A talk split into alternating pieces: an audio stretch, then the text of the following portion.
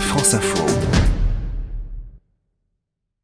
Bonjour Gérald Roux. Bonjour à tous. C'est comment ailleurs le casse-tête des frais bancaires pour les plus pauvres?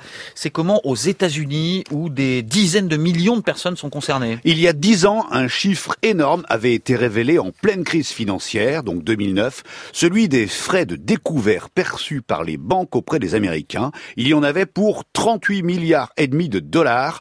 90% de cette somme concernait en fait seulement 10% des détenteurs de comptes bancaires, sans surprise les plus pauvres, qui payaient en moyenne 2700 dollars d'agio par an.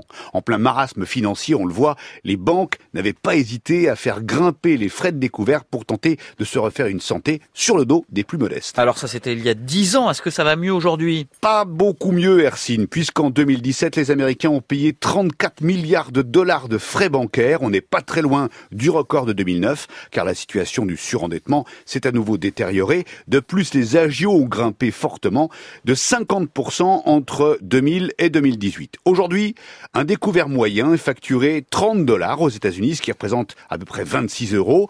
Depuis 2010, il existe bien une loi qui oblige les banques à informer leurs clients de leurs tarifs en matière de découvert, mais voilà, de plus en plus d'Américains n'ont tout simplement plus de compte en banque. Ah bon? Il y a combien de gens dans ce cas? Cela représente 10 millions de familles américaines. L'explication, c'est la méfiance envers le système bancaire, peur de payer des agios, bien sûr, peur de payer aussi des frais de tenue de compte. Il faut savoir qu'il existe de moins en moins de banques où les plus modestes peuvent stocker leur argent gratuitement, surtout dans les régions les plus pauvres. Illustration, en 2018, Bank of America a décidé d'arrêter son compte courant gratuit qui s'appelait e-banking. À la place, la deuxième banque du pays propose maintenant un autre service qui s'appelle Safe Balance, qui coûte près de 5 dollars par mois, mais qui interdit les découverts.